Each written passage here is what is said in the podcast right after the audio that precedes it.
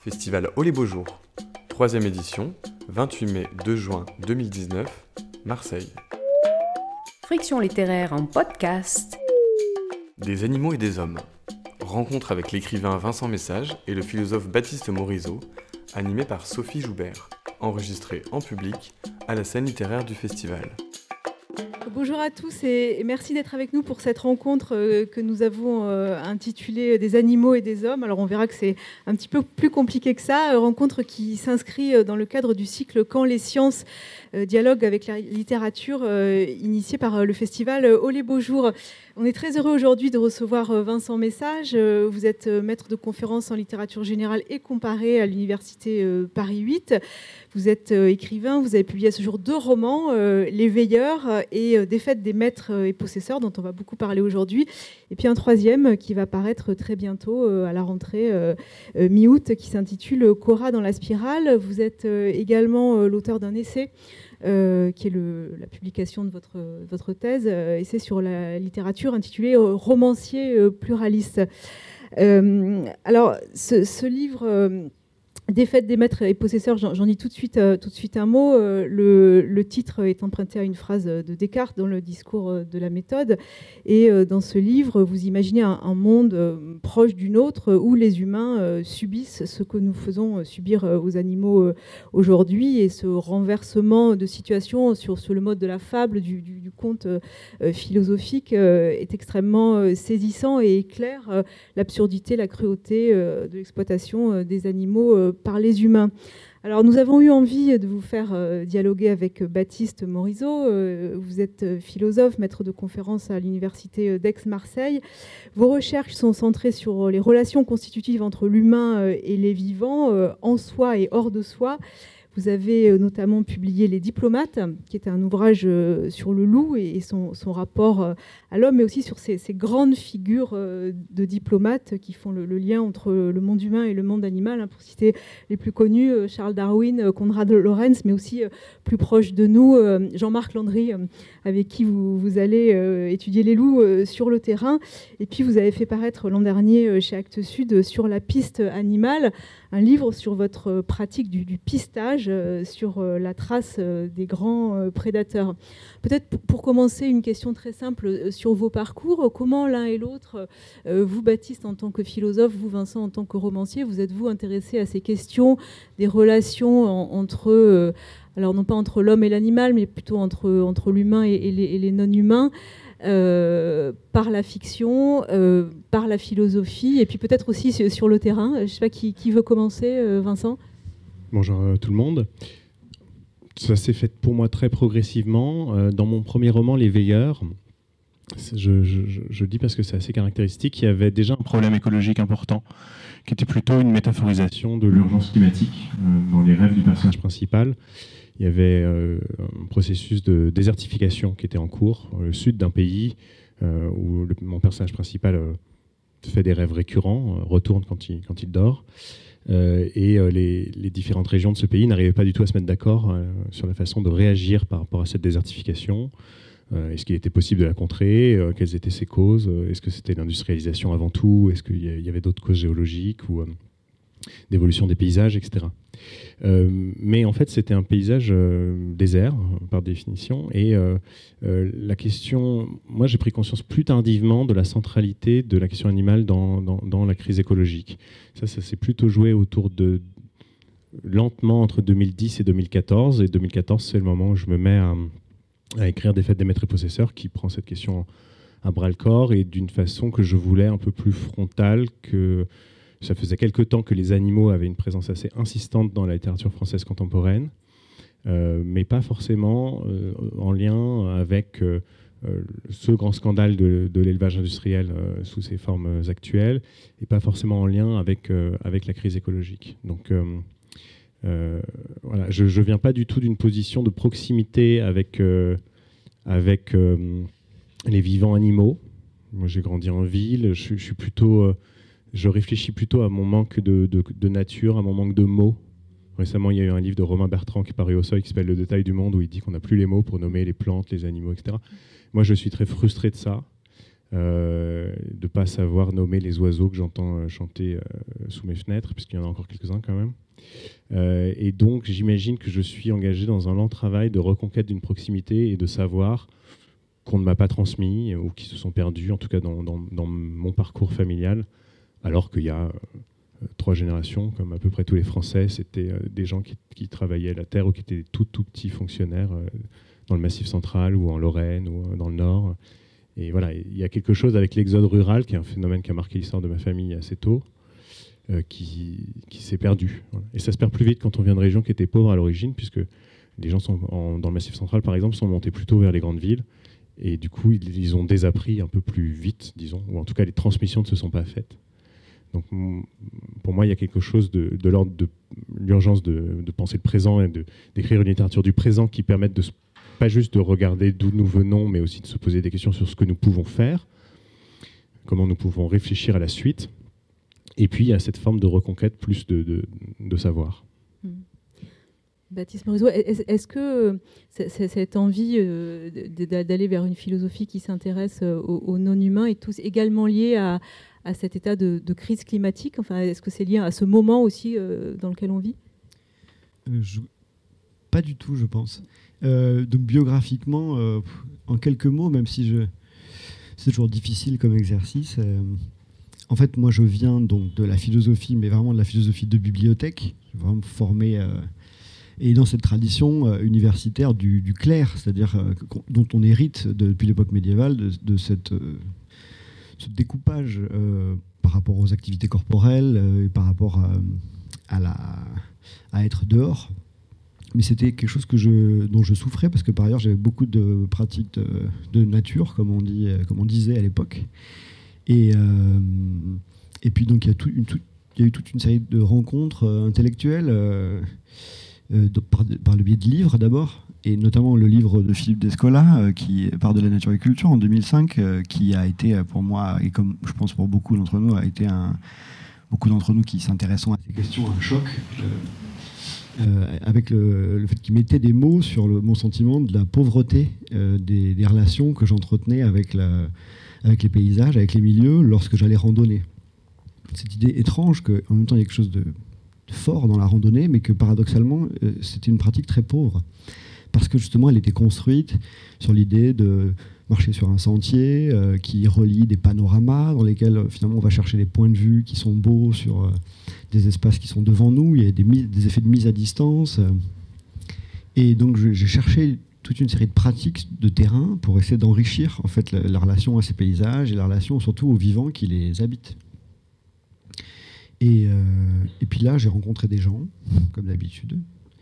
Je les ai croisés un peu par hasard, mais on s'est rencontrés pour une raison, parce qu'il y avait un besoin euh, dans, ma, dans mon approche, et des gens qui commençaient à travailler sur cette question du retour du loup. Et le retour du loup, euh, a priori, il me fallu quelques temps pour justifier que ça puisse être, une question philosophique. D'ailleurs, il faut encore que je le fasse aujourd'hui. Je suis d'accord avec vous, ça n'a pas l'air très philosophique, le retour du loup. Mais en fait, euh, ça l'est de manière assez puissante. Et il y a un indicateur de ça, c'est que lorsque le loup est revenu en France, euh, en 1992, date officielle, euh, autour de Nice, toute une série d'acteurs du territoire, qui sont d'habitude pas très connus pour faire de la philosophie, se sont mis à soutenir de grandes thèses sur euh, le rapport entre l'homme et la nature. Et donc, par exemple, euh, Christian Estrosi, ancien champion de motocyclette euh, et maire de Nice, s'est retrouvé à affirmer des, thèses métaphysiques sur la nature de l'homme, la nature de l'animal et sur la, la nécessaire préséance de l'homme sur l'animal. Je me suis dit, si le loup fait même faire de la philosophie à Christian Estrosi, il y a un terrain là. Euh, et donc, euh, à partir de là, l'autre, l'autre, je dirais, le deuxième moment qui a été assez euh, important, c'est que j'ai commencé à vouloir écrire ce livre, Les diplomates, qui est un livre qui, en effet, prend très au sérieux cette figure du loup et qui pose le problème de circuler vers le point de vue, d'aller dans les parages d'une autre forme de vie, c'est de s'approcher le plus près d'une autre forme de vie. Et je me disais, c'est pas très honorable d'écrire un livre sur les loups si j'en ai, pas vu. Mais c'était pas très bien raisonné parce que c'est très très difficile de voir des loups, vraiment très difficile. Donc pendant trois ans, je suis allé beaucoup sur le terrain, à plusieurs, et on a pisté les loups. On a, on a, fini par les voir, ça nous a pris un peu de temps, mais ça m'a introduit à cette, comment dire, cette pratique du pistage. Donc le pistage, c'est pas du tout quelque chose de d'original, c'est le fait d'apprendre à décrypter les, indices euh, que les animaux euh, et les vivants en général laissent sur le territoire, et d'apprendre à lire, à traduire plutôt euh, leur comportement dans, dans les indices qu'ils laissent. Et en fait, ça, ça a complètement bouleversé mon rapport à la philosophie. Je ne fais plus du tout de la philosophie de la même manière. Et ça a aussi bouleversé mon rapport à l'animalité, à ma propre animalité. Et depuis, j'essaie de, d'écrire, de dire euh, un petit peu les, transformations de perspective que, que ça permet. Mmh. Ça veut dire faire, faire la philosophie euh, plus seulement avec sa tête, mais aussi euh, avec ses sens. Enfin, voilà, il y, a quelque chose de, cet ordre-là. Oui, pardon. oui, absolument. Absolument. Après, je, en fait, je pense que tous les philosophes la plupart des philosophes euh, font de la philosophie euh, en, investissant, en, impliquant tout leur corps. Mais c'est vrai que la tradition dominante dont on hérite a euh, mis sous le tapis cette dimension-là. Mais c'est pas anodin. Par exemple, les, moi, les philosophes qui m'ont beaucoup marqué, avec lesquels j'ai beaucoup travaillé, sont des philosophes qui, qui revendiquent que, par exemple, écrire, chez Nietzsche, écrire, c'est un geste du corps. Et, écrire, c'est parcourir des émotions de la pensée. Donc la dimension de l'affectivité, de la sensibilité, euh, elle est, très souvent là dans la pensée. Simplement, dans la tradition moderne, on l'a occultée euh, du fait du dualisme qui hiérarchise euh, l'esprit comme étant supérieur et le corps comme étant inférieur.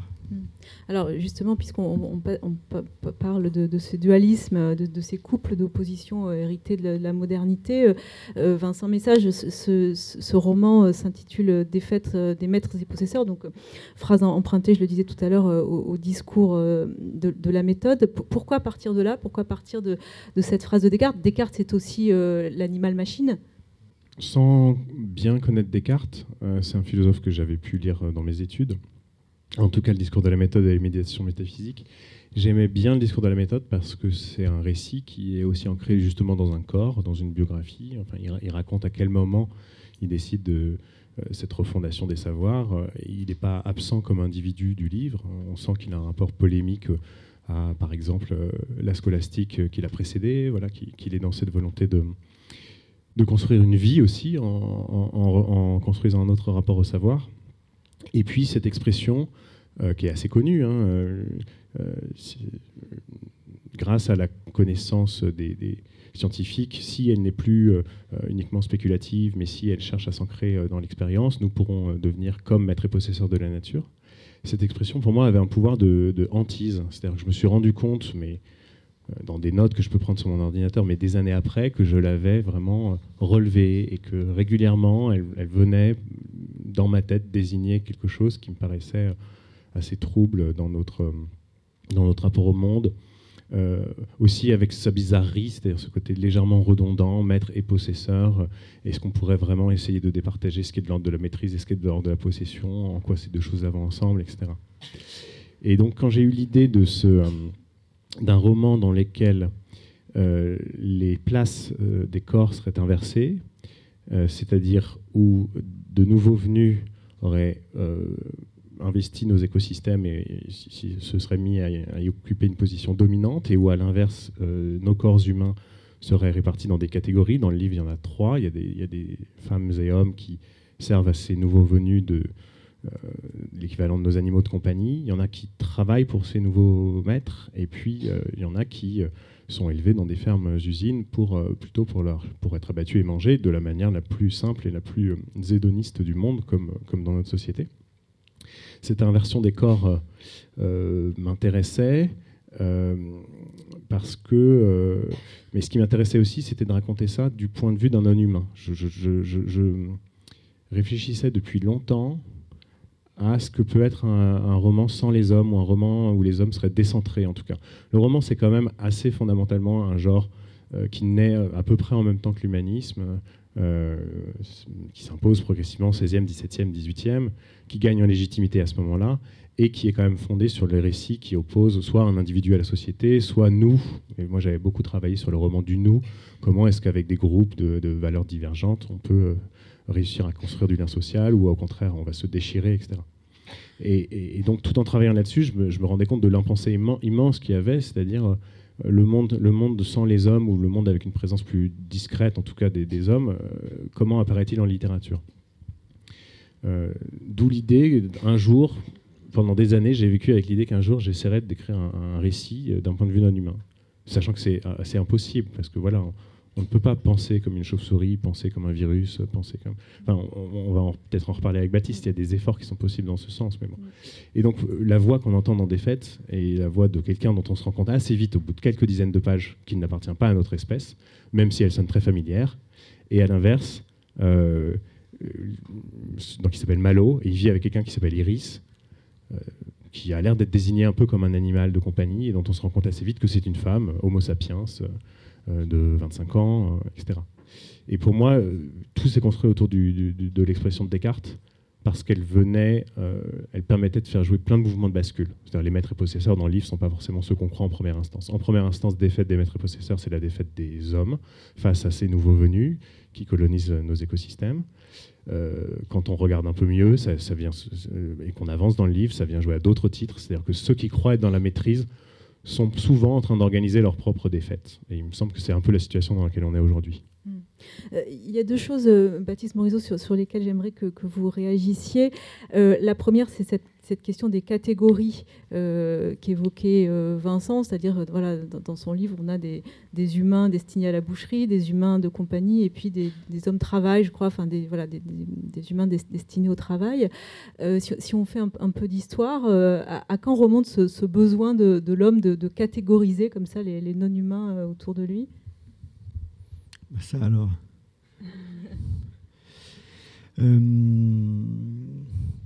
Alors non, c'est très très difficile comme question.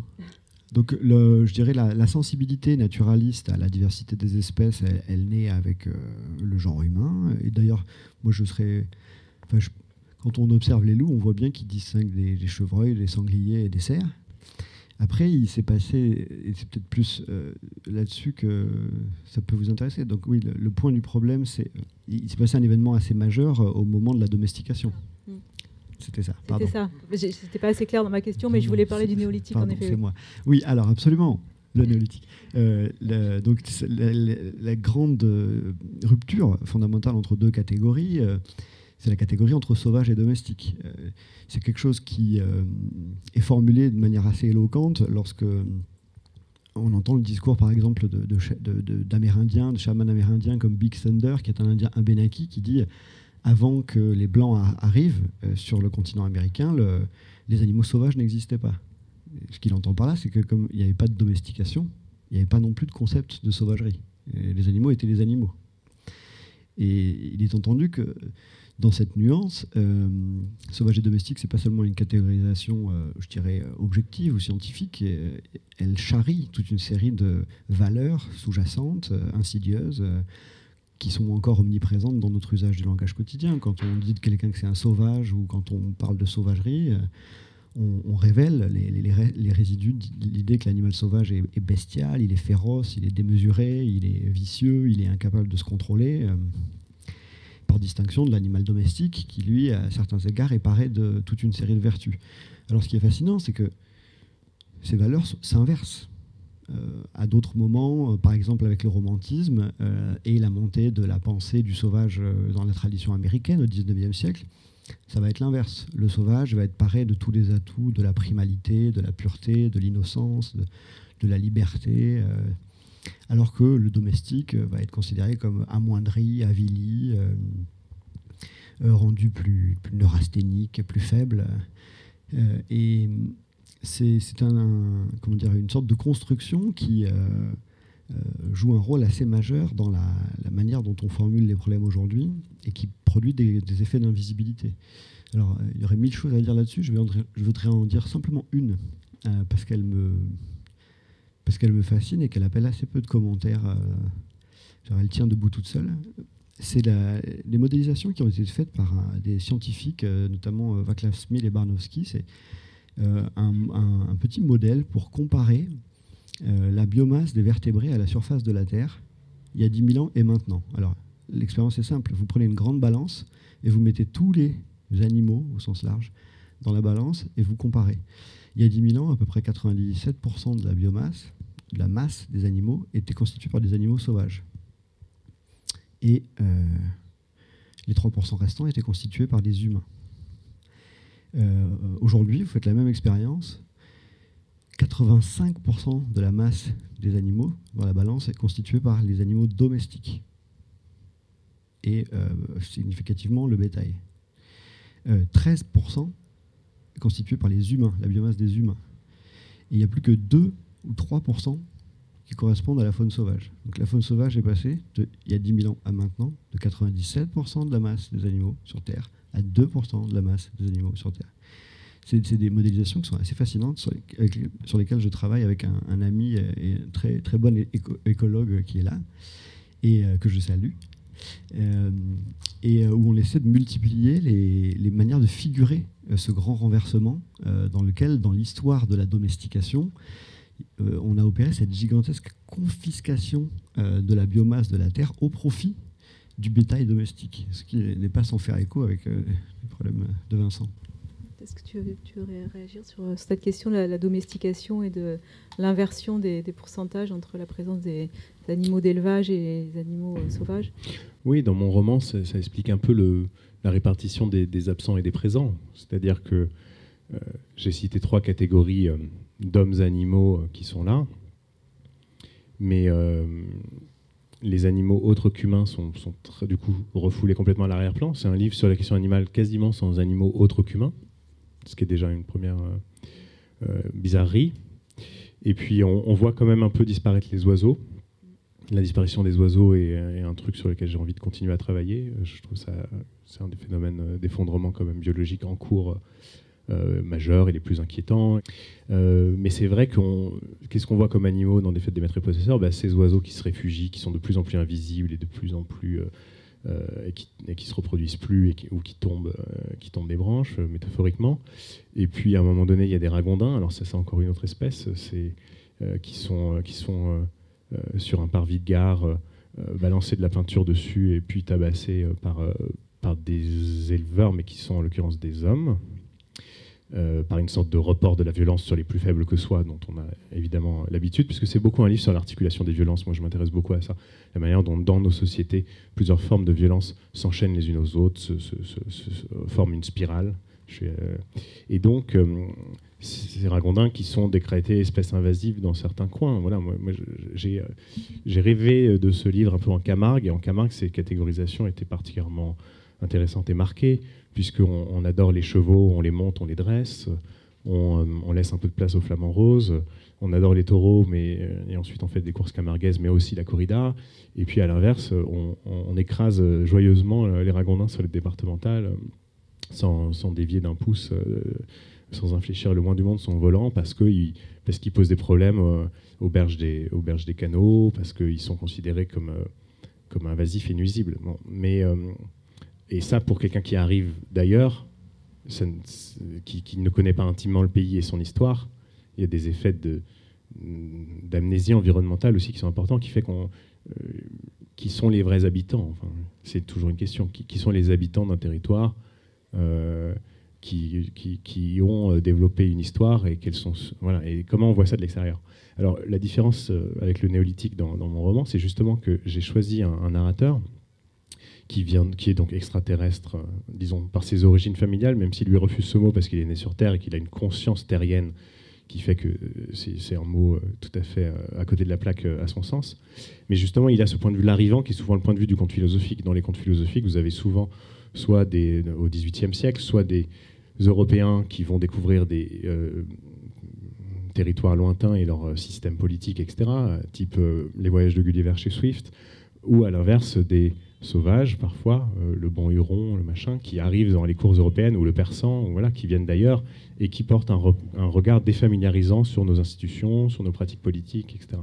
Ce point de vue, euh, il a l'avantage d'une distance et, et, je trouve ça intéressant aujourd'hui, euh, que la littérature cherche à, renouer avec, avec un, truc en alternance, c'est-à-dire beaucoup de proximité, c'est-à-dire être à l'intérieur des, corps et des têtes et être dans les voix des, personnages, mais aussi savoir brusquement euh, adopter un point de vue beaucoup plus distant.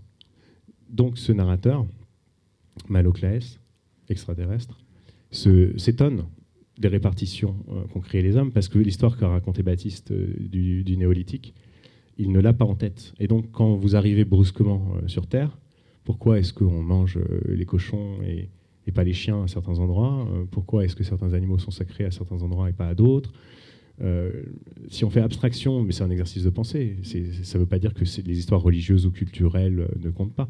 Mais si, à un moment donné on fait abstraction et qu'on regarde ça avec le point de vue de l'arrivant, eh ben, on obtient une recomposition du paysage des, vivants qui euh, produit des effets euh, intéressants, puisque si la littérature essaye de, dire euh, le vieux monde qu'on connaît avec, avec des mots neufs et, et en nous faisant trouver absolument étranges et passionnants les choses qu'on pratique tous les jours, vivre en ville, habiter dans des familles, manger des animaux, etc. Et, ben ce regard de l'arrivant qui est une figure très classique du roman, l'arrivant, mais l'arrivant de très loin, disons, mm. euh, peut avoir quelques vertus. Mm. Euh, Baptiste Morisot, cette question euh, du point de vue et de la pluralité des points de vue, vous vous la posez très concrètement quand vous allez sur le terrain avec, les, avec les éthologues qui, observent les loups. Hein, vous, vous avez, en fait, on, ne peut pas prendre parti, c'est-à-dire que quand on est avec les loups on a une empathie euh, avec les loups. Quand on est du côté des, bergers, on a une empathie avec, euh, avec les brebis. Et du coup, ça produit un, brouillage euh, d'un point de vue moral extrêmement intéressant, moral et, politique peut-être. Oui, oui, oui. C'est vrai que ça, c'est quelque chose qui me, qui me travaille beaucoup actuellement, sur lequel j'essaie d'écrire. C'est le produit d'une expérience sur le terrain avec un, un projet qui s'appelle Canovis, pour Canis Ovis Canis, euh, chien, et loup, ovis, le mouton. L'ambiguïté est déjà présente dans le nom. C'est un projet qui est dirigé par Jean-Marc Landry, qui est un éthologue suisse, et qui euh, se donne pour vocation, non pas de travailler pour les loups contre le pastoralisme, non pas pour les brebis contre les loups, mais pour la cohabitation. Et hum, le dispositif est relativement simple. Il y a des éthologues, il y a des euh, anciens rangers de parcs naturels. on dispose d'une caméra thermique, qui est d'ailleurs un, objet euh, interdit à la vente. Euh, c'est une caméra qui permet de voir la nuit euh, sur des très longues distances les animaux. Et on travaille en collaboration très proche avec des bergers, des éleveurs. Et on est sur le terrain et toute la nuit on observe les interactions entre les loups, les chiens de protection, les brebis, les bergers, les renards, les chevreuils. Et ce qui est très intriguant dans cette expérience, c'est que bon, on arrive il y a pas mal de stagiaires qui passent. Et souvent, on arrive là avec euh, une idée préconçue sur euh, qui sont les gentils, qui sont les méchants. Ou bien on est là parce qu'on veut aider les bergers, ou bien on est là parce qu'on veut protéger les loups, ou les comprendre mieux, parce que souvent on, est là parce qu'on est un peu fasciné par les loups, ça il faut le reconnaître, et que c'est quand même assez puissant de les voir émerger à 10 heures du soir. La caméra thermique, euh, en fait, inverse les, les luminosités. Donc vous avez le paysage qui est noir, dans des nuances de gris, et les animaux euh, sont comme des spectres de lumière euh, qui émergent à l'écran, c'est absolument splendide. Vous, pouvez, voyez les loups émerger à 10 heures après avoir hurlé entre eux pour s'appeler, puis se rejoindre euh, pour faire meute, toujours à peu près à la même heure, c'est autour de 10h, 10h15, on ça la golden hour. Et là, c'est le moment où ils vont se reconstituer en meute par toute une série de rituels. puis ils vont produire ce qu'on appelle un hurlement en chorus, tous ensemble.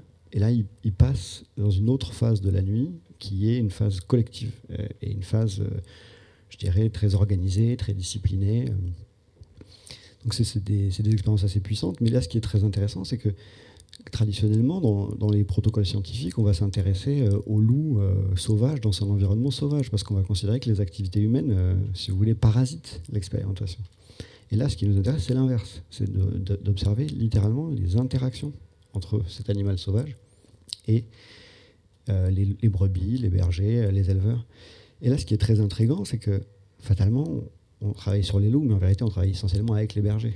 Et donc, on est là avec eux le soir, on est là avec eux à 5 heures du matin, on discute avec eux, on boit avec eux, euh, on finit par leur, on leur dit ce qui s'est passé pendant la nuit, on va parfois les aider à chercher les brebis, parfois on les aide à faire les soins, et fatalement, il y a des, il y a des fils d'affect qui se tisse à eux, parce qu'il se passe des petites choses qui nous font, qui nous, qui nous troublent. Et puis, simultanément, euh, quand on regarde les chiens de protection et qu'on les voit euh, se défendre magnifiquement les brebis euh, contre, contre une meute de loups entière. Une nuit, on voit une brebis qui est blessée. Il y a un chien qui est le seul à s'en être rendu compte et il va s'interposer entre les cinq loups et la brebis et il, reste là et il défie. Et les loups s'approchent de lui positivement. Euh, poignant comme scène et, il ne bouge pas. Il se retourne de temps en temps en espérant que d'autres chiens vont venir. Et finalement, toute la meute de chiens arrive et il chasse les loups euh, et il les, euh, déboute de l'endroit. Donc là, on commence à s'attacher aux chiens. après, après, on entend parler, enfin, on entend parler de, de louveteaux qui, se, qui se font sniper par, les, par la brigade de tireurs. à la tanière ou autour de la tanière. Alors là, on commence à s'attacher aux louveteaux après, on voit la meute euh, tout ensemble courir à la queue leu prendre des décisions collectives. on les voit interagir. on est euh, absolument. Euh, et, donc, la tonalité affective de cette affaire est très drôle parce que, si vous voulez, on est dans des gros trucks militaires, on a des talkie-walkie, on utilise presque des tactiques d'espionnage pour se déplacer. On roule à tombeau ouvert sur des routes, c'est dans un camp militaire en plus. les routes sont parsemées d'éclats d'obus, il y a des tanks et tout ça. On pourrait se prendre pour des espions. Mais en fait, la tonalité affective est inverse. Euh, c'est euh, une sorte de barbouillement moral. C'est-à-dire qu'on se, sent, on se sent légèrement traître à l'égard de tout le monde. Et c'est le, leader opérationnel du projet que j'admire beaucoup, euh, il ne veut pas trop que je, que je dise son nom, qui, qui, qui m'a appris ça, parce que je le vois, c'est un gros dur, et en fait, toute la journée, il dit Oh, je me sens mal pour le berger, là, il va ah, je me sens mal pour le loup, là, non, il va se faire tirer cette nuit, euh, je me sens mal pour le chien, ça s'arrête jamais, quoi. Et en fait, au début, donc ça, c'est assez dur hein, à tenir comme, euh, comme situation affective. au début, je me disais, je sais pas, est-ce que c'est le signe d'un défaut de, notre positionnement? Et en réfléchissant, en discutant avec eux, je me suis dit, en fait, c'est l'inverse. C'est le signe de la très grande réussite du projet. Parce que euh, c'est la, la, capacité, en fait, à ne pas trancher euh, d'un point de vue moral, euh, d'un point de vue euh, de principe sur qui sont les gentils et les méchants, qui sont les ne pas postuler qu'il faut lutter pour la civilisation contre la sauvagerie ou contre les exploitants pour les animaux sauvages innocents et, et, arriver à travailler pour la relation elle-même en postulant qu'on peut imaginer des solutions qui se font au profit de l'interdépendance. et c'est ça qui me fascine, c'est le, dernier point sur mon, sur cette expérience, c'est que c'est ça que j'appelle la diplomatie en fait. Faut toujours trouver un peu fou cette histoire de diplomatie avec les loups.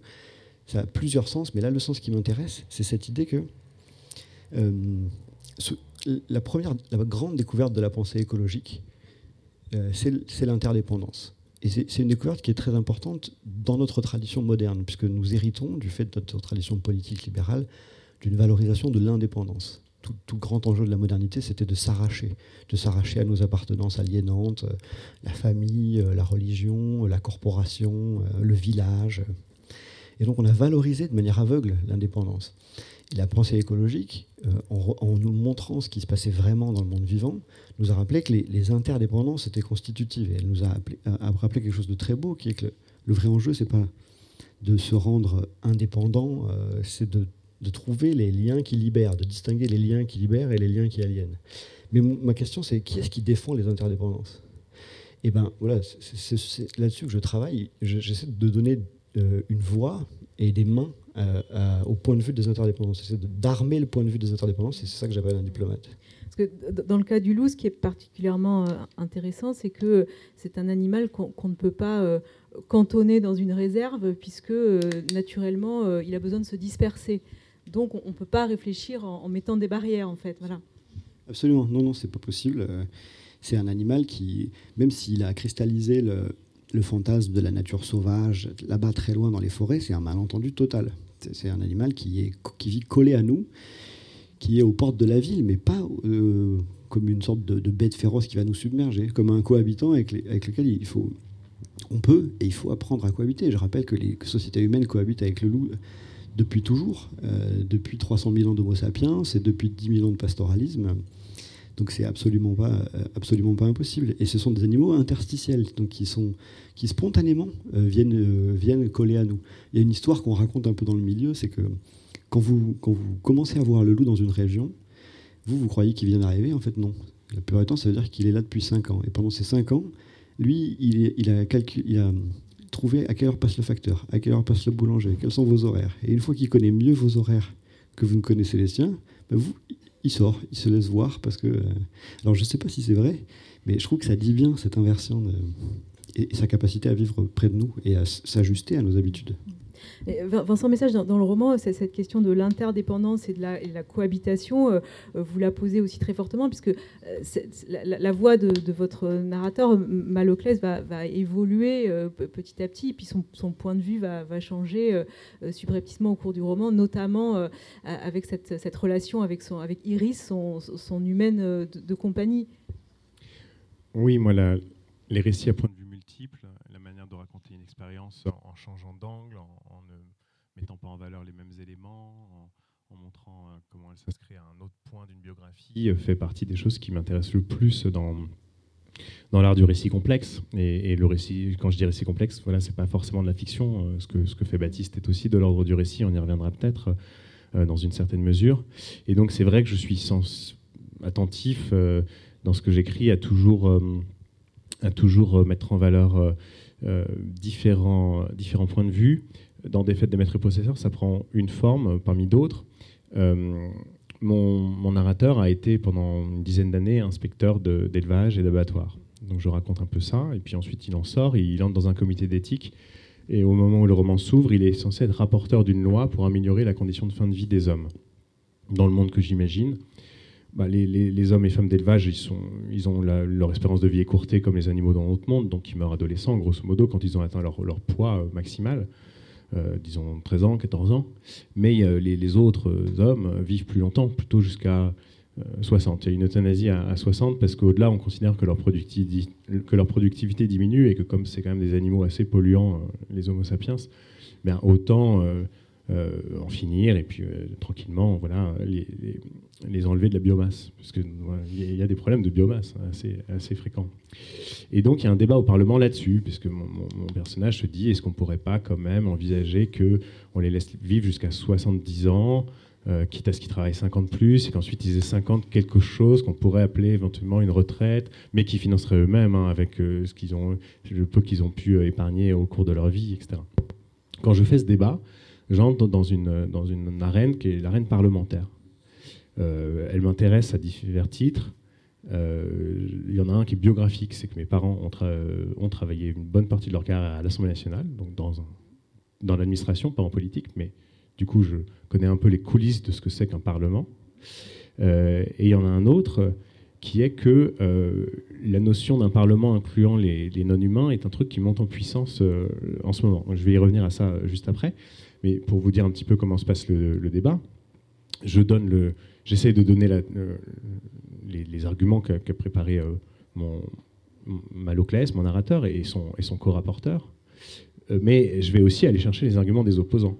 Et je vais essayer d'aller chercher avec, euh, avec honnêteté. donc ça, c'est ce que j'appelle le pluralisme, c'est-à-dire aller chercher le point de vue de l'autre qui ne pense pas comme nous, décerner sa légitimité, euh, lui trouver le plus de raisons possibles avant éventuellement de marquer son désaccord avec lui, mais à partir de quel moment, à partir de quel moment de bascule, on ne peut plus suivre les gens avec qui on n'est pas d'accord? En ce sens, il me semble que la, littérature ou la fiction en général, euh, et peut-être les sciences humaines, euh, dans, leur pensée complexe, sont l'inverse de, la politique politicienne telle qu'on y assiste, qui consiste à dire que votre adversaire politique est une catastrophe, que si un jour il arrive au pouvoir, les colonnes de la société vont s'effondrer et que ce sera vraiment le chaos absolu, et que jamais de sa vie il n'a eu une bonne idée. En tout cas, à l'échelle nationale et dans les médias, c'est comme ça qu'apparaît euh, quand même euh, largement le débat politique. C'est rare qu'on donne raison à l'autre ou qu'on cherche à, distinguer des, grands euh, points communs. Donc il y a une opposante qui s'appelle Martha Vaquet au projet de mon narrateur, et elle, elle argumente, et j'essaie d'argumenter le mieux, le mieux possible, comme si dans une partie d'échecs, j'adoptais à un moment donné le point de vue des Blancs après avoir joué le Noir. Euh, voilà, et dire euh, on a un problème de surpopulation, on a instauré une loi de, l'enfant unique pour, nous-mêmes, euh, nouvelle espèce dominante, donc est-ce qu'on peut vraiment décemment laisser les hommes qui en plus, à partir de 60 ans, deviennent malades, donc ils souffrent? Donc est-ce que finalement, c'est pas tout simplement leur faire vivre une vie où ils n'auront pas connu la souffrance? De même que les animaux domestiques sont censés moins souffrir que dans, que dans le monde sauvage, que d'en que finir oui, je sais, non, mais je sais que tu n'es pas d'accord avec ça, c'est bien pour ça que je te lance là-dessus. Euh, euh, euh, eh ben, Est-ce que ce n'est pas une manière de plus, simple de gérer les choses? Sur cette idée juste du, Parlement incluant des, incluant des non-humains, c'est un truc qui a pas mal lancé Bruno Latour. Philippe Descola a été cité, il fonctionne un petit peu en, binôme, si je puis dire. Moi, je n'avais pas lu Descola lorsque j'ai écrit Des fêtes des maîtres possesseurs, mais j'avais lu Nous n'avons jamais été modernes de, Bruno Latour et une idée assez forte qu'il développe dans ce livre, même si ces conditions d'expérimentation concrète sont parfois difficiles à, décider, à déterminer, c'est qu'on voilà, a, on, a, on a des représentants des hommes, mais il nous faudrait aussi des représentants des choses. Euh, et les choses, ça va de, euh, du silicone qu'on met dans, nos ordinateurs à, à, à, des vivants non humains, etc ça peut donner lieu à des expérimentations intéressantes. Moi, récemment, j'ai organisé un atelier dans la fac où je travaille, Paris 8, où on a pris le problème de la disparition des insectes et des oiseaux, et où il y avait des gens qui allaient essayer de représenter, sans prétendre être les abeilles, mais le point de vue des abeilles, et des abeilles domestiques n'ont pas tout à fait les mêmes intérêts que les abeilles sauvages. L'espèce invasive, le frelon asiatique, a aussi le droit de, vivre, de son point de vue. La FNSEA euh, et le ministère de l'Agriculture peuvent euh, s'absenter un peu en coulisses pour... Euh, bidouiller quelque chose, puis revenir en plénière. Et il y a quelqu'un qui, avec gourmandise, décide de jouer Bayard Monsanto parce que c'est toujours un beau rôle que les rôles de méchants. Euh, ce qui ne veut pas dire que cette personne va réussir à susciter beaucoup d'empathie, mais si au moins elle vous rappelle que euh, Monsanto s'est créé sur la production de saccharine pour une petite marque de soda qui s'appelait Coca-Cola, ou qu'ensuite ils ont été un grand fabricant d'aspirine, eh ben, peut-être que le monstre euh, contemporain euh, se teinte de nuances un peu différentes. Donc toutes, ces expérimentations mettant en scène le, pluralisme social, le pluralisme des points de vue, euh, sont des choses qui, qui, je trouve, nous permettent d'aller de sentir notre intelligence vibrer un peu plus et, éventuellement aussi d'avoir des lumières sur la manière dont on peut résoudre des problèmes politiques. La grimace, non. J'ai hoché la tête. Euh, oui. Euh, alors, pardonnez-moi, en fait, le point que je voudrais, euh, sur lequel je voudrais le plus réagir, c'est plutôt autre chose. donc, dans la seconde partie de son discours, du discours de, Vincent, c'est la question du rapport entre le pluralisme et la, et la politisation. Ça, c'est quelque chose de très important pour moi. On, en discutait un peu avec Vincent. si vous voulez, dans une première approche, on pourrait avoir le sentiment que euh, si on valorise euh, la, finesse de la description, euh, la circulation parmi les points de vue des différents camps en présence, en fait, on produit de la dépolitisation parce qu'à la fin, ben, si vous êtes attaché à tout le monde, vous pouvez plus rien faire, mm. vous pouvez pas trancher, vous pouvez pas choisir. Et en fait, de l'intérieur, il me semble que c'est c'est l'inverse qui a lieu. Mais ça implique une autre conception du politique et de ce que c'est que l'action politique. Alors, bon, je ne vais pas du tout vous faire une théorie du politique, j'en ai aucune idée de ce que c'est que le politique. Euh, mais vous savez qu'il y a mille sens et il y a mille, possibilités d'action. Moi, ce qui m'intéresse, c'est précisément dans cette expérience diplomatique dont je vous parlais tout à l'heure, à Canovis, c'est que euh, j'ai le sentiment, euh, pour moi-même, et lorsque j'ai croisé des, gens qui ont fait des expériences de cet ordre, donc qui sont allés sur le terrain, qui bossaient avec les bergers alors qu'ils étaient a priori ou pro-loup ou anti-loup, c'est qu'en fait, ils reviennent troublés quant à juger moralement, ils n'arrivent plus à juger moralement, mais à mon sens, ils deviennent beaucoup plus affûtés, beaucoup plus mûrs politiquement. Et, euh, pourquoi ils deviennent plus affûtés et plus mûrs politiquement? Parce que tout simplement, euh, il n'y a plus d'ennemis euh, anonymes, acéphales, à, à, la taille du système. Ce n'est pas les exploitants qui sont des criminels parce qu'ils tuent les brebis, ou c'est pas la faune sauvage qui est en train de submerger la civilisation ils ont accès aux leviers précis par lesquels les problèmes se posent. Ils ont accès au moment où les politiques publiques ont flanché. Ils ont accès aux rouages économiques qui font la différence.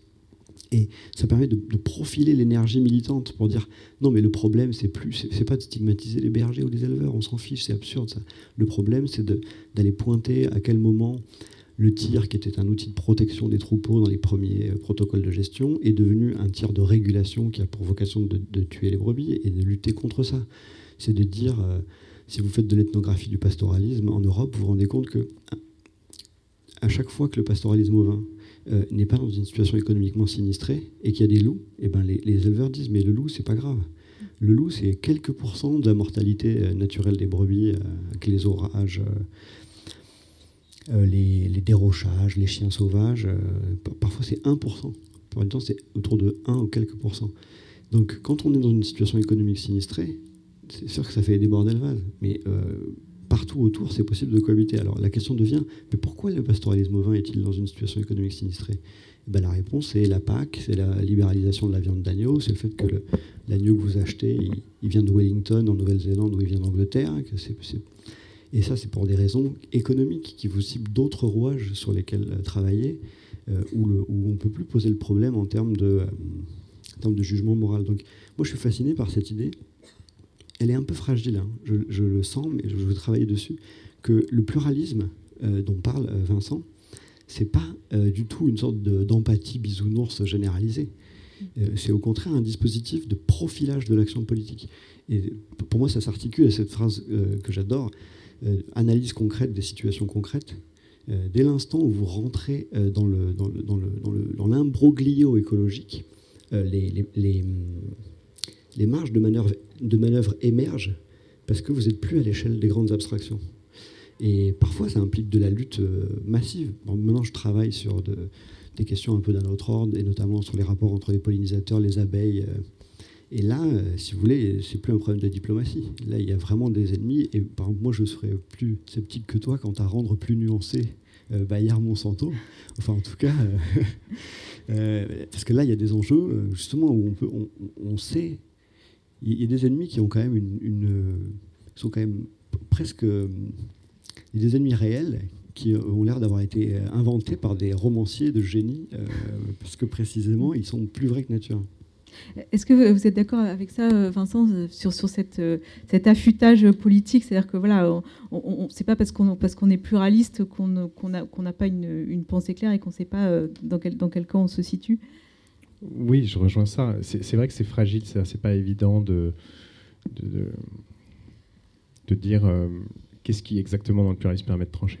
Mais il me semble quand même que c'est tout simplement parce qu'on a une analyse en profondeur des situations, donc on pourrait même renverser les choses et dire c'est la condition de la, de la, décision politique. Parce que euh, c'est la mise à plat des intérêts, des territoires, euh, des affects sur la table avant de, avant de décider dans quel sens on peut, euh, on peut trancher. Et ça rejoint du coup un petit peu cette idée de la, de la négociation dont parle, dont parle Baptiste. Vous ne pouvez pas négocier avec quelqu'un si vous n'avez pas commencé par essayer de comprendre euh, son point de vue, euh, euh, son histoire, si vous ne l'avez pas laissé vous raconter d'une manière ou d'une autre à quoi il tient exactement dans le, dans le débat. Et les diplomates le savent très bien, qui ont différents degrés de mettre, cartographier les dissensus. We agree to disagree sur tel et tel point, et puis ensuite la question des lignes rouges. Donc ça, on sait qu'on ne euh, on, y tient tellement que jamais on ne, bougera de position euh, sur tel et tel, euh, sur tel point. Et puis à l'inverse, ce qui est ouvert, et, ensuite on sait que ça se pèse, ça se pèse mot par mot, parfois jusqu'à l'absurde. Mais donc, la plupart des, créateurs de fiction euh, essaye d'être comme ça dans une forme euh, d'équité du jugement à minima. À minima. Il y a une doxa en littérature, vous trouverez ça dans tous les articles de critique littéraire. Il y a un truc qui est bien, c'est euh, ne pas juger. Ne pas juger, c'est bien. alors parfois, c'est très compliqué. C'est parce qu'il manque de place souvent pour entrer dans ce que ça veut dire. Mais justement, moi, dans l'essai que, que Sophie vous avez cité, Romancier pluraliste, j'ai essayé de faire un sort à cette expression. Ça veut dire quoi, ne, ne, pas juger? Bah, On sait bien qu'on ne demande pas forcément aux créateurs de fiction de ne pas juger du tout. C'est-à-dire que si je faisais un roman sur les abeilles et Monsanto, où à la fin je disais, franchement, c'est un peu kiff-kiff, chacun son point de vue, euh, euh, Monsanto, c'est vrai qu'ils ont besoin de gagner de l'argent, et les abeilles, elles ont besoin de vivre. Euh, vous seriez furieux. On, on, demande, ça voudrait dire qu'on demanderait aux créateurs de fiction d'être dans, le domaine de la fiction exactement inverse à ce qu'on lui demande dans la vie réelle, c'est-à-dire une sorte de, gentil irresponsable qui, qui, met tout, qui nivelle tout. Donc c'est pas ça. Quand on dit ne pas juger, c'est clairement plutôt de l'ordre de instruire à charge et à décharge, respecter les droits d'une éventuelle défense, ne pas prononcer de jugement hâtif, ne pas prononcer, laisser beaucoup de place aux, récipiendaires, aux lecteurs, aux spectateurs pour formuler son propre jugement, pour des questions d'efficacité, euh, c'est presque cognitif. Je n'ai pas, pas, les outils euh, de sciences cognitives pour pointer ça euh, plus précisément, mais on le sait tous que. Quand on s'approprie une information, on la retient beaucoup mieux. Quand on a été poussé comme ça à, créer ses, propres, son, sa propre analyse de situation, elle, est beaucoup plus puissante que si on la reçoit de quelqu'un d'autre. ça, rejoint des trucs assez Nietzsche. Hein, ça, on n'aime pas qu'on nous donne du, tout fait, euh, ni en termes de morale, ni en termes de valeur, etc.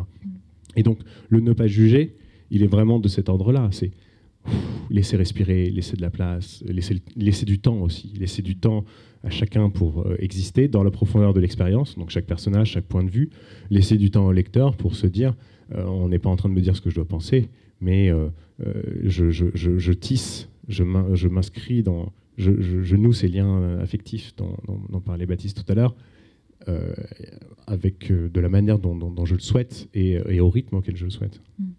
Cette notion de, diplomatie euh, qui est extrêmement efficace, même si absolument non spectaculaire. Hein, il y, a une citation de, Kissinger en exergue du livre qui, dit à peu près ça.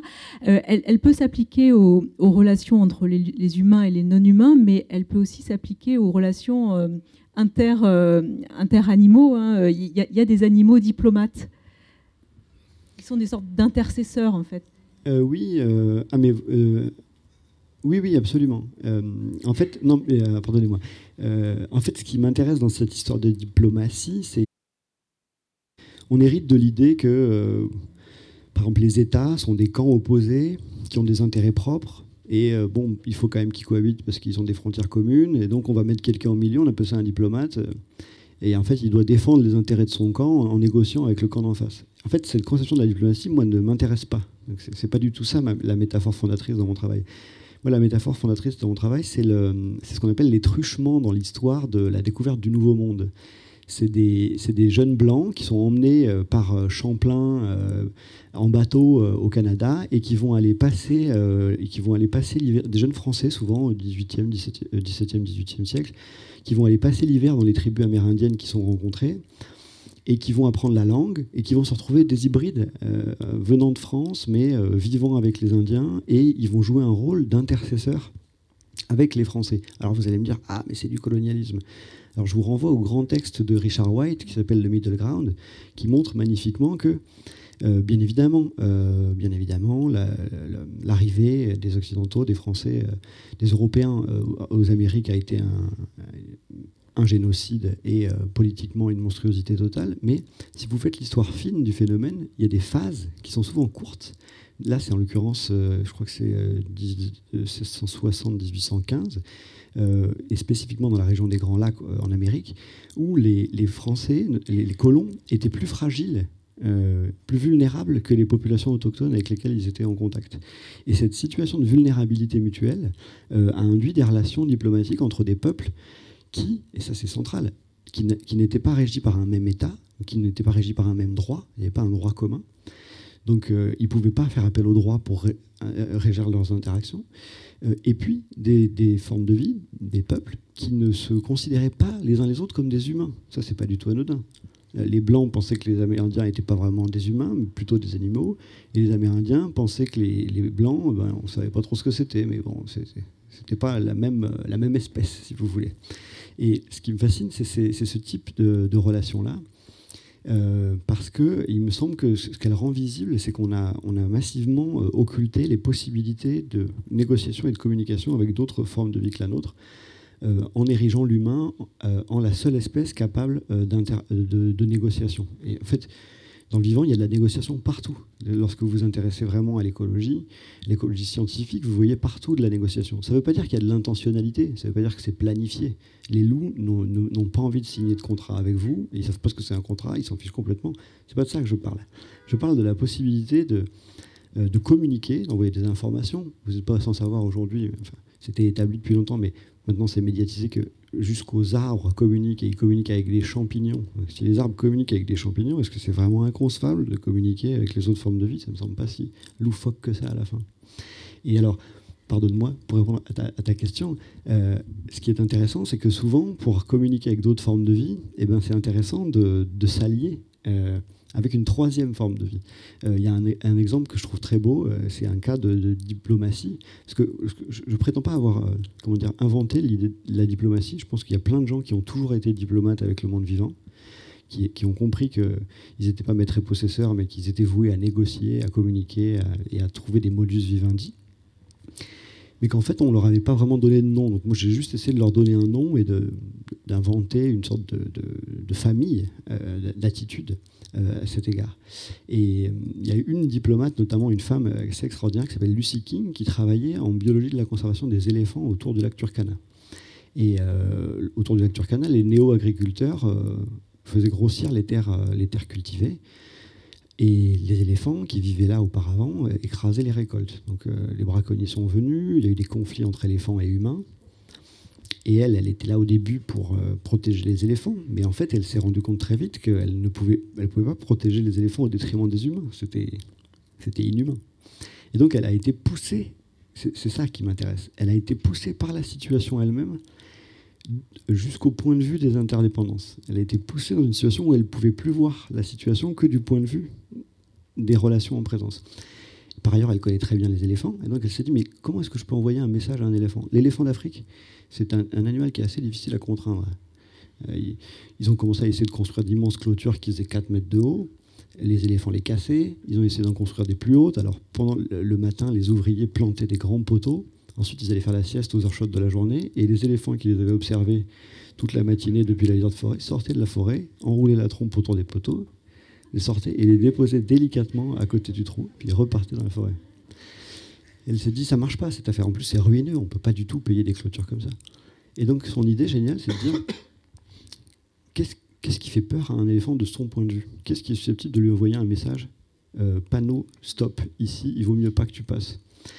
Et en fait, elle s'est rendue compte que, en changeant de point de vue, il y a un animal qui est pour nous un insecte bucolique et charmant, c'est l'abeille mellifère, euh, l'abeille mellifère africaine, et c'est un animal qui terrifie les, éléphants. Les éléphants n'ont peur que d'une seule chose, c'est des abeilles mellifères africaines. Alors d'ailleurs, c'est pas tous les éléphants, euh, la vie est compliquée. Euh, et, donc son idée, c'est de proposer aux villageois de la Turkana de créer des, clôtures qui sont vides en fait. C'est juste des ruches tous les 50 mètres. Et donc c'est des clôtures informationnelles physiquement, tout le monde peut passer, les éléphants peuvent passer. Mais en fait, les éléphants sont effrayés par ça. Et donc, ils vont reconstituer leur route de migration euh, en s'écartant des, champs, et ça a fait baisser de manière massive le, braconnage. Par ailleurs, les éléphants vivent dans des zones où, où ce n'était pas trop critique pour eux euh, de, ne pas traverser les champs. Ils, traversaient les champs parce qu'ils ne voyaient pas le problème. Donc ils n'ont pas pâti de cette, technique. Donc voilà, là, on, va utiliser, on va utiliser même pas, on va faire alliance avec une abeille pour envoyer un message à un éléphant, parce que c'est pas toujours évident de parler éléphant. Mais jusqu'à quel point, pour, revenir sur une, question que, tu posais, Vincent, tout à l'heure, jusqu'à quel point pouvons-nous euh, interagir avec ces non-humains? Est-ce qu'à un moment, on ne se heurte pas à, une butée? Alors, on parlait hier avec euh, Philippe Descola et Alessandro Pignocchi de la relation euh, sujet à sujet et non plus sujet à objet, mais est-ce qu'à un moment, on ne bute pas, nous, nous pauvres humains, sur quelque chose? Oui, il est certain qu'on va buter. Mais en fait, ce n'est pas du tout le problème. Parce que le problème, c'est qu'on hérite d'une conception du monde dans laquelle on a postulé que on pourrait interagir entre humains de manière sociale, conventionnelle, par la parole, mais par contre, avec le reste du monde, on ne pourrait pas. Donc l'acte politique dont on a besoin aujourd'hui, c'est d'ouvrir le second espace. Et bien évidemment, quand il va falloir euh, négocier avec des bactéries, on va probablement se rendre compte qu'à certains égards, les marges de manœuvre sont un peu limitées, ou qu'elles sont têtues, euh, ou que parfois, c'est pas possible. Mais, mais il ne faut pas postuler a priori euh, quelles sont les limites de communication et quelles sont les, limites de la marge de manœuvre. Parce que moi, je suis persuadé qu'elles sont, euh, qu'en fait, euh, leurs compétences de négociation ne sont pas humaines. Encore une fois, c'est pas du tout. Il s'agit pas d'être anthropomorphe et de dire qu'elles pensent comme nous. C'est pas vrai, elles pensent pas comme nous. Mais il s'agit de dire qu'on a massivement occulté la gamme de relations très riches qu'on pouvait entretenir avec eux, dès lors qu'on considère que c'est des êtres avec qui il est possible de, rentrer en, interaction, négocier, et pas simplement de la matière régie par de la causalité mécanique. Je crois qu'on a dix fois plus de bactéries dans le corps que de cellules en plus. Hein. Donc on est aussi des bactéries. Les interdépendances, elles commencent euh, dans notre corps. On ne serait pas là sans les bactéries. Euh, euh, et peut-être sur la question de la connaissance, moi ce qui me frappe, et c'est pour, ça que je suis dans cet effort, qui n'est pas évident, parce que c'est pas évident de raconter des histoires impliquant le vivant. À partir du moment où je vous ai, j'évoquais cette idée que le, que la fiction littéraire, c'est beaucoup des points de vue, des points de vue situés, des points de vue incarnés. Donc c'est beaucoup plus facile d'incarner euh, des humains que des non-humains. Si malgré tout, euh, j'ai l'intention de, prolonger cet effort euh, initié dans, des fêtes des maîtres et possesseurs, c'est parce que je suis frappé de la nocivité de l'écart qui s'est développé entre les deux cultures, entre les sciences naturelles, les sciences humaines et, les, et les narrations. Hein, or, historiquement, ça n'a pas toujours été séparé. C'est quand même une séparation très récente. Moi, je m'intéresse assez souvent à des créateurs qui sont là avant que les choses ne se séparent. J'ai été fasciné par Poe, parce que Poe est là avant que le roman policier, la science-fiction, le fantastique et d'autres genres encore ne se séparent. Euh, au, XVIIIe, 18e, les gens sont encore à la fois parfois des scientifiques euh, et des, euh, et des littéraires. Euh, voilà, euh, Goethe euh, a été un, a été un assez bon scientifique. bon, et c'est aussi à cause d'une hyper spécialisation, d'une hyper technicité aujourd'hui des sciences. On en parlait ce matin avec Jean-Pierre C'est la prolifération des. Le, volume du savoir augmente. Néanmoins, du coup, ça pose la question de l'inculturation. À quelle vitesse on peut inculturer un savoir scientifique? Et évidemment, euh, c'est une question très compliquée. C'est-à-dire qu'on a à peu près compris que la Terre était ronde, qu'elle tournait autour du Soleil, etc. Mais euh, je peux lire euh, trois livres sur les trous noirs sans réussir ensuite à restituer dans une conversation ce que c'est exactement qu'un trou noir.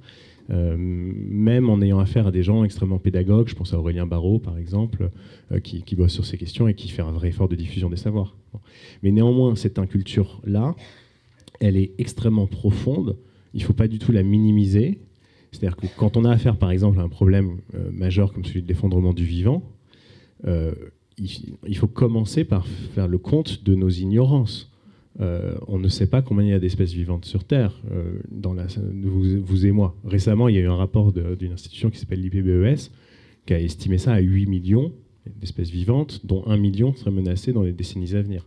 Alors déjà, ça fixe un tout petit peu les choses, mais encore faut-il retenir le chiffre et réussir à en faire quelque chose avec euh, voilà, un entendement pour, pour lequel 8 millions, ce n'est pas, c'est pas un chiffre facile à manier.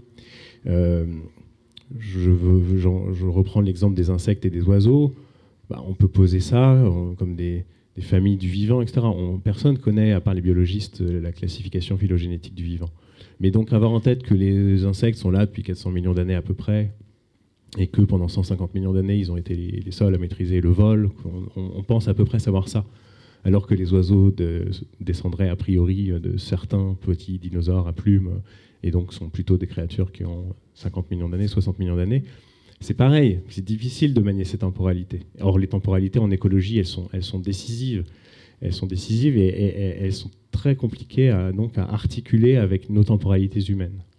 Euh, quand, je, quand je, parle de ça, j'utilise parfois un truc qui est assez connu, euh, qui s'appelle le calendrier cosmique de Carl Sagan, qui est un astronome, également romancier d'ailleurs, et qui rapporte l'histoire de l'univers à une année euh, civile. Donc euh, on est là, euh, on s'apprête à sabrer le champagne le 31 décembre à minuit, et le Big Bang, c'était le 1er janvier dernier à minuit.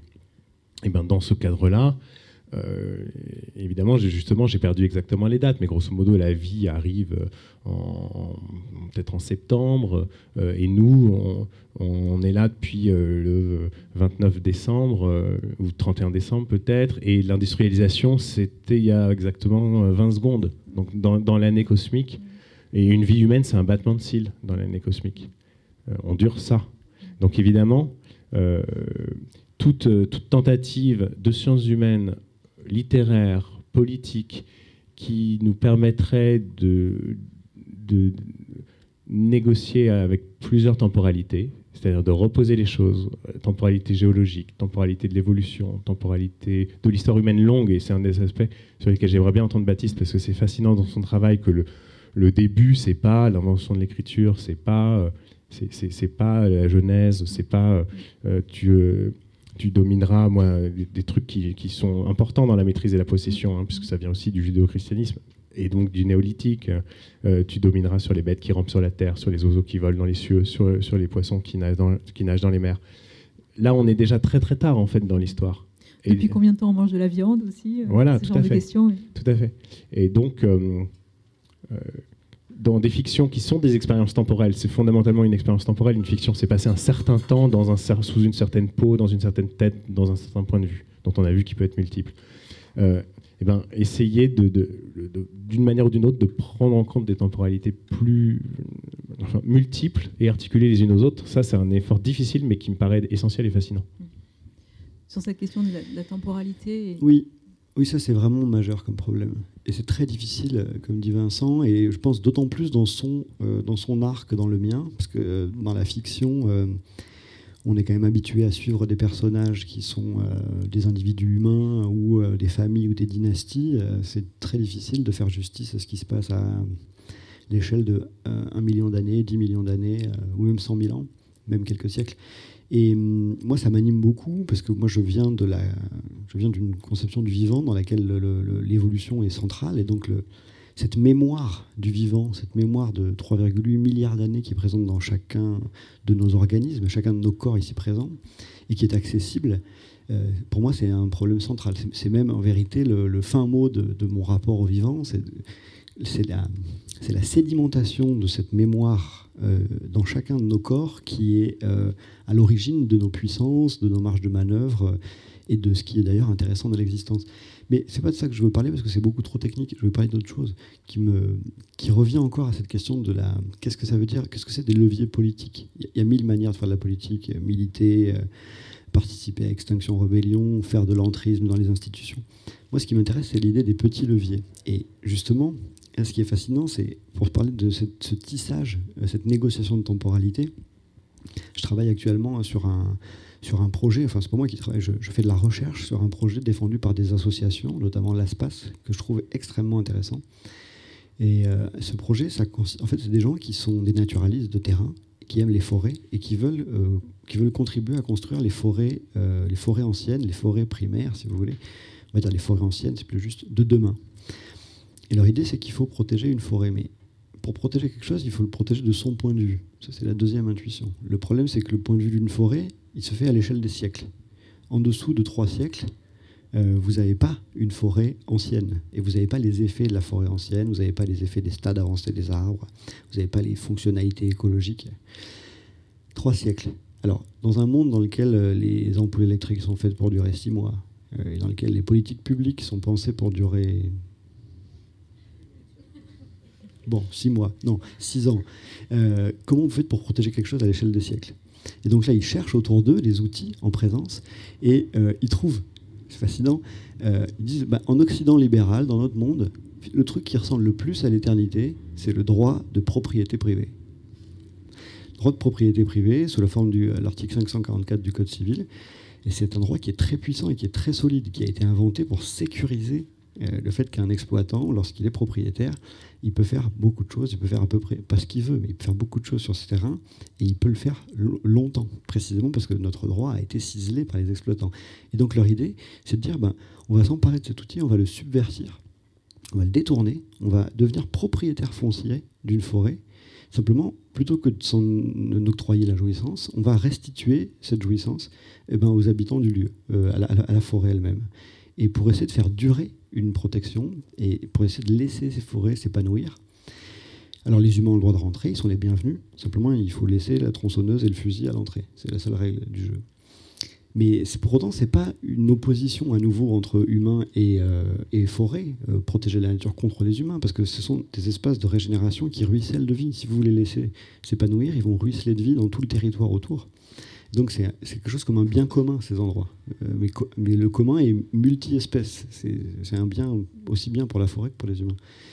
Et donc voilà, là, il y a un tissage intrigant. Comment est-ce qu'on invente des leviers des leviers d'action écologique concrets, enfin, effectifs, qui sont capables de tisser des temporalités? Quels sont les outils juridiques pour travailler à l'échelle des siècles? Voilà, ça, c'est des questions que je trouve assez fascinantes. Le projet, si ça vous intéresse, s'appelle Vercors Vie Sauvage. Vous allez voir ça sur Internet. C'est défendu par l'ASPAS. Je crois qu'on est, est arrivé à, l'heure de, vos questions euh, dans le public. Il y a un micro qui circule. Est-ce que, est que vous avez des questions? Merci euh, pour vos interventions. Euh, alors c'est peut-être un tout petit peu à côté de ce que, mais vous l'avez évoqué quand même, et ça m'intéresse particulièrement. Vous avez évoqué la question du politique. Et cette façon de faire de la politique aujourd'hui, où il s'agit simplement de dire euh, celui qui est dans le camp d'en face, tout ce qu'il fait, c'est mal. Euh, il ne faut surtout pas voter pour lui. Euh, et vous avez mis l'hypothèse d'une façon de faire la politique un peu plus riche, où il s'agirait de, d'être un peu dans l'audience, dans la complexification des problèmes. et je, c'est quelque chose qui m'intéresse et je me demandais alors ça ressemblerait à quoi à un parlement dans lequel on aurait des gens qui chercheraient un petit peu plus à complexifier les choses, ils seraient un tout petit peu plus euh, je ne trouve pas d'autre mot que gentil avec ses, adversaires politiques.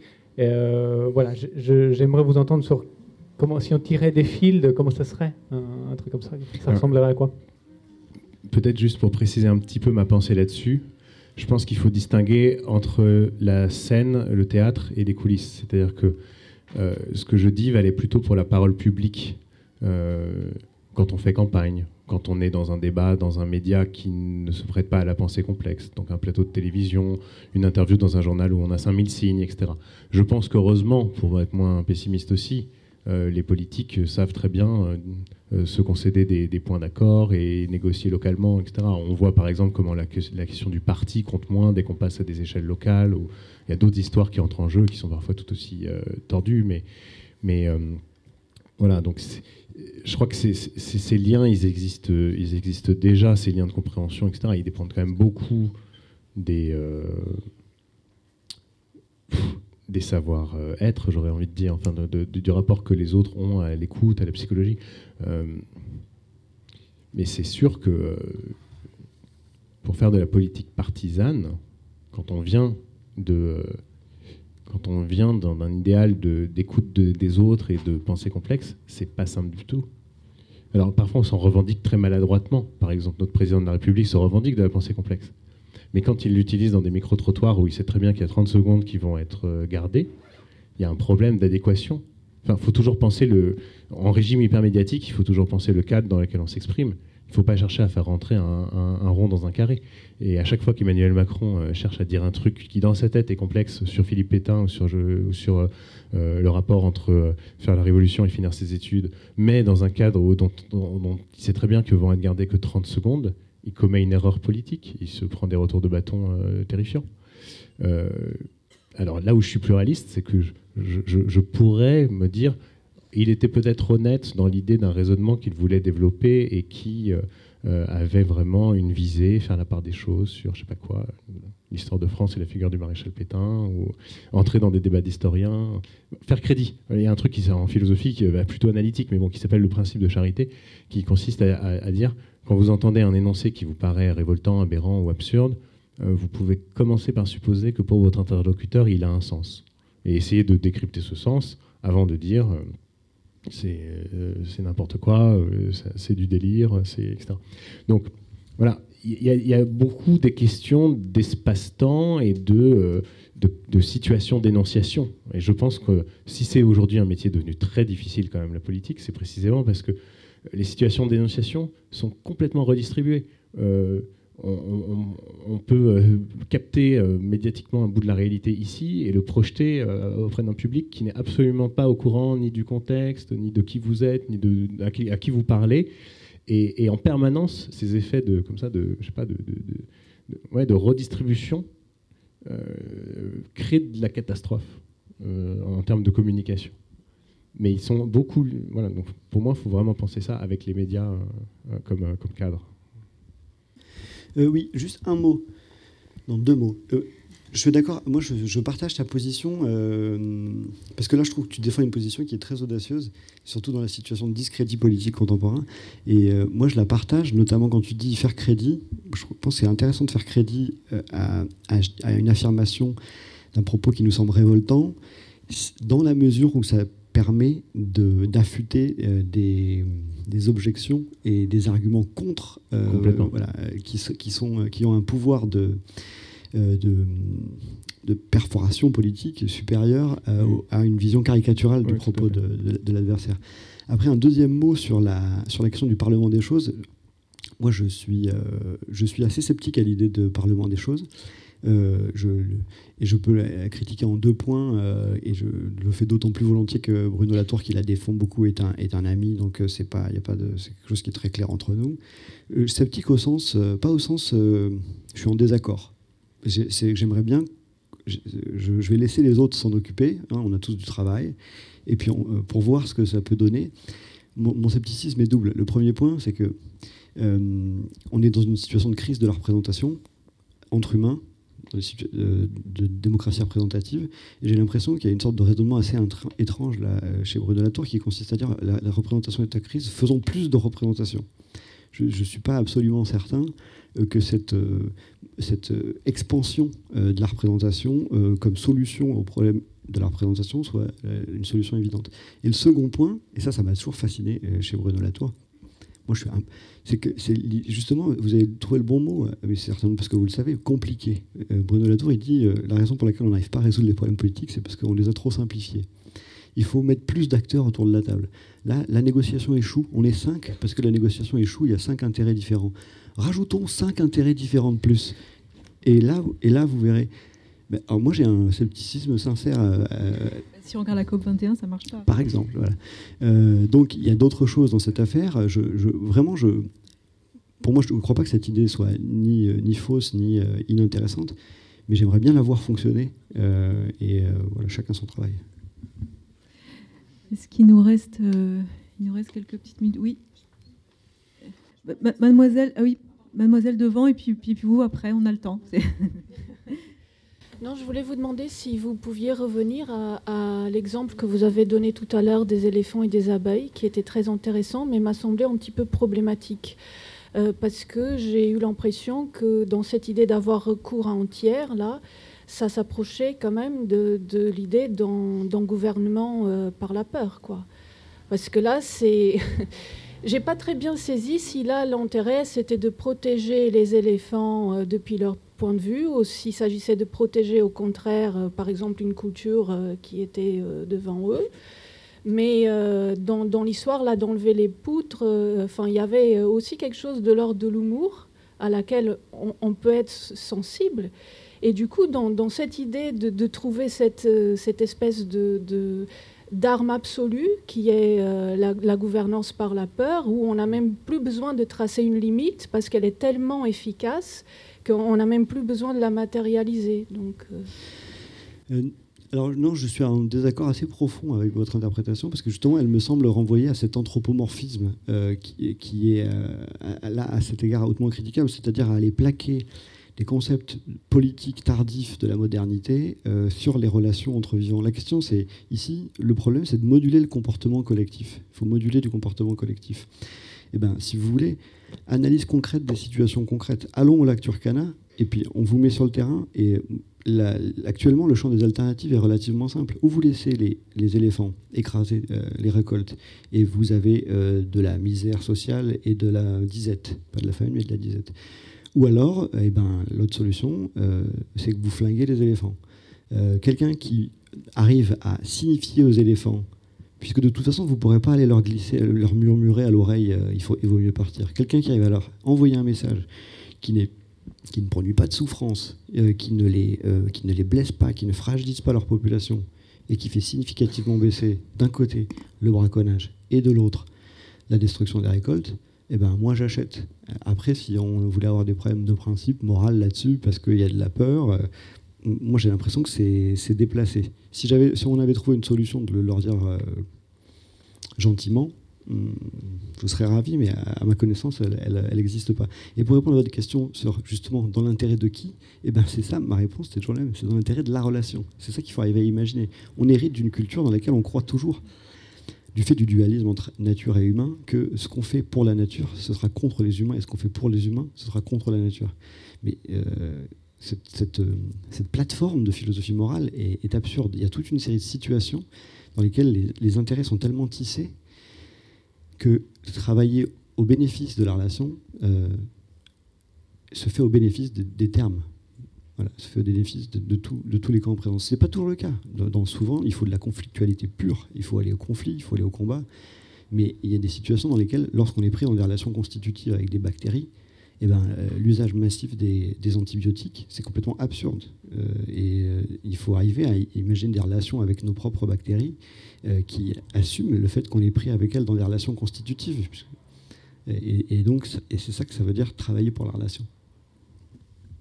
Monsieur une question euh, assez simple et personnelle pour chacun de vous deux. L'idée, c'est euh, merci à vous de rendre visible quelque chose qui est fondamental en écologie, à savoir les interactions, chacun à votre manière. Ce que vous restituez, c'est des interactions et c'est vraiment le fondement de l'écologie euh, scientifique. et moi, je voulais savoir qu'est-ce qui fait qu'un littéraire ou un philosophe, dans sa vie, en vient à s'intéresser à ces interactions-là? Qu'est-ce qui fait un parcours d'un littéraire ou d'un philosophe vers, euh, qui le fait glisser vers des interactions euh, entre humains et non humains. Alors vous avez déjà un, peu répondu quand même. Oui, bah non, mais ça permet de développer un petit peu. Euh, moi, j'ai vécu la spécialisation comme une mutilation, globalement. C'est-à-dire qu'à un moment donné, on, demande de, de choisir. Qu'est-ce qu'on laisse de côté comme champ de la pensée? Qu'est-ce qu'on laisse de côté comme compétence? Et c'est presque métaphysique, hein, c'est-à-dire c'est l'espèce de rétrécissement qui fait que quand on est, toutes les vies euh, euh, ont l'air possibles et que plus on avance, plus on a fait des choix et plus il est coûteux de changer de métier, de, ville, euh, de, de, compétences, etc. Donc évidemment que les années passant, on se spécialise et que ce serait grotesque de prétendre parler de, de champs qu'on ne connaît absolument pas alors que d'autres sont bien plus compétents. Et voilà, il y a un effort de, il faut, savoir reconnaître ses limites. Je pense que c'est plutôt sain. Mais néanmoins, étant donné tout le mal que fait au savoir et au vivant euh, l'hyperspécialisation et l'excloisonnement, il me semble qu'essayer de se tenir à des frontières, même maladroitement, et de faire des transferts de concepts, d'essayer de voir comment on peut relocaliser un concept qui vient d'une autre discipline, euh, est plus intéressant que de rester dans son précaré.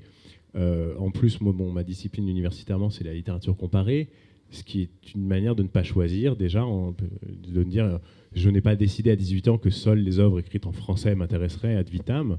Euh, il est possible que des, ailleurs se produisent à un moment donné des œuvres littéraires intéressantes et que peut-être ce soit plutôt sur les circulations et les traductions qu'il faille insister. Mais ce qui est terrifiant, c'est que c'est une petite discipline qui est née tardivement et qui reste minoritaire par rapport au découpage nationaliste des littératures. C'est-à-dire que quand on étudie la philo, Baptiste a fait des études de philo, il a eu droit à Platon et à Heidegger. Euh, et quand on étudie la littérature, il faut choisir entre Rabelais et Kafka. Euh, voilà. C'est absurde. c'est absurde. Donc, je suis assez attentif à ça, au, en fait, aux, mutilations. Et donc je crois qu'il faut aujourd'hui essayer d'être indisciplinaire, c'est-à-dire euh, juste prendre des objets qui nous intéressent et les suivre là où ils nous emmènent. Et si là où ils nous emmènent, c'est des zones d'inconfort, euh, parce qu'on ne s'y connaît pas, et eh ben c'est là qu'on a le droit de parler à d'autres gens qui s'y connaissent mieux, et c'est tout le sens d'une rencontre comme celle-là, euh, et d'aller voilà. Alors parfois avec des efforts de traduction, hein, parce que quand un astrophysicien, euh, quand Aurélien Barraud essaye de m'expliquer le trou noir, une fois de plus, a un moment donné, je décroche, hein. je tombe dedans, euh, je me néantise dedans. Mais, mais quand même, je préfère essayer un petit peu de comprendre plutôt que d'être hyper spécialiste des brouillons d'un auteur sur lequel j'aurais fait ma thèse, puis tous mes articles, puis écrit un, une fiction biographique, puis etc. Donc euh, le, voilà, le timbre postal de la connaissance est quand même un truc qui nous tue. Et à l'inverse, dès qu'on peut rétablir du dialogue avec entre des champs qui ne se parlent pas ou peu, et même si c'est très maladroit, je trouve qu'on retrouve du souffle. Baptiste? Oui. Mm. en fait, spécifiquement, tu dis les interactions. Pourquoi s'intéresser aux interactions? Moi, ça vient du fait assez simple que j'ai mis du temps à trouver mon objet. En fait, je me rendais compte que je, ça m'intéressait pas les, trucs seulement entre humains. Enfin, ça m'intéressait pas suffisamment pour que j'y consacre ma vie. Je trouvais que c'était assez narcissique. C'est vraiment un truc de primate social, hein, ce trait des humains, de s'intéresser qu'aux humains, euh, d'être obnubilé par les autres humains. Et puis, parallèlement, euh, je me rendais compte que les animaux, ça m'intéressait pas non plus. Euh, c'est-à-dire les autres vivants, séparés là-bas, la belle panthère prise en photo toute seule, la biologie de la panthère, en fait, à la fin, ça ne m'intéressait pas. Et jusqu'à ce que je comprenne que ce qui m'intéressait, c'était bah, précisément les relations. Donc, les relations entre, entre l'humain et le reste du vivant. Et c'est pour ça que maintenant, en effet, c'est comme ça que je nomme le, thème de mes recherches. C'est précisément les moments euh, où on va isoler des tissages, euh, du fait de notre ascendance commune avec eux, du fait de nos interactions écologiques, du fait d'une évolution partagée. Euh. et donc, voilà, j'ai l'impression que cet espace, pour moi, cet espace, enfin non, j'ai même pas l'impression. Pour moi, à mon goût, cet espace est beaucoup plus intrigant et intéressant que les, purs humains d'un côté et la nature, euh, la pure nature de l'autre. Merci euh, à tous les deux. On va, devoir s'arrêter là.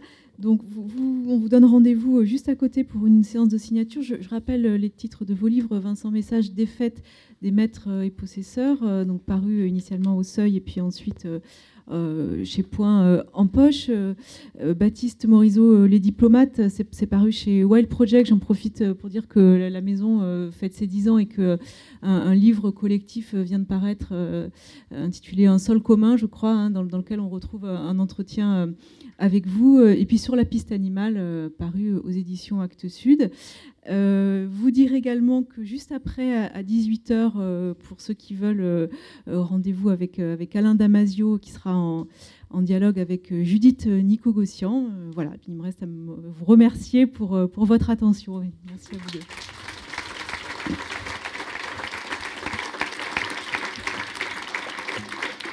Plus de friction littéraire en podcast sur.